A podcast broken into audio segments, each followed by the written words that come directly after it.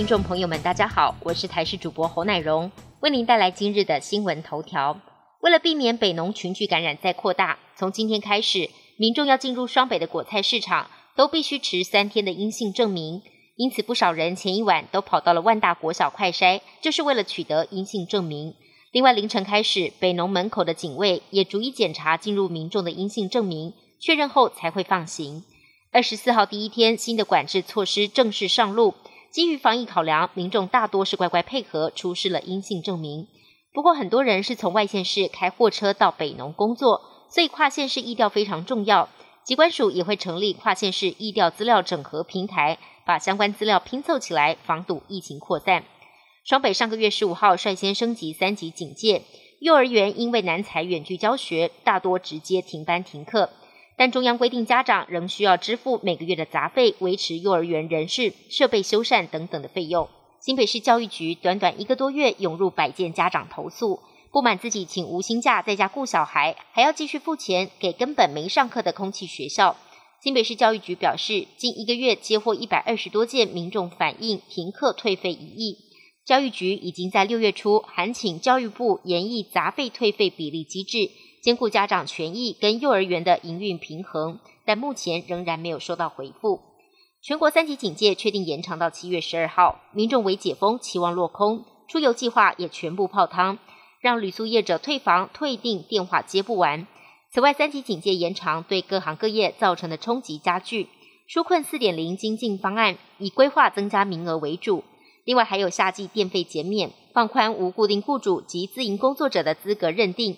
染疫死亡者慰问金一共四大方向，被称为纾困孤儿的打工实薪族也有望加发一万元。最快在今天，行政院就会拍板定案。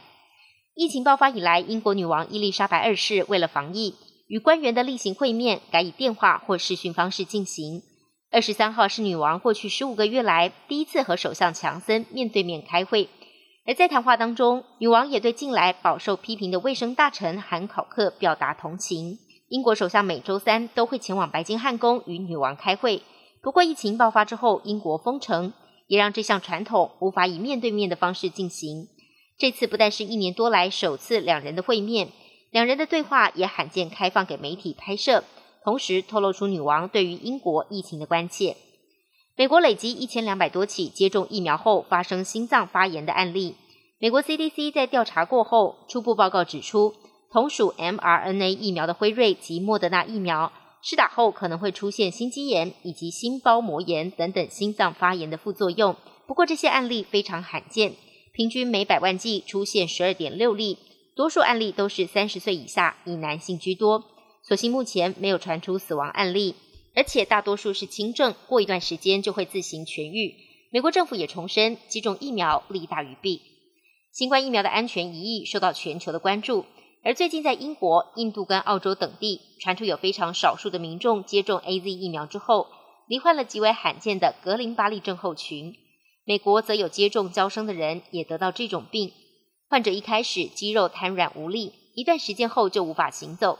不过，专家也指出，现在还没有证据显示哪一种新冠疫苗比较容易引发这种病症，因此建议民众不需要过度恐慌。本期新闻由台视新闻制作，感谢您的收听。更多内容，请锁定台视各界新闻与台视新闻 YouTube 频道。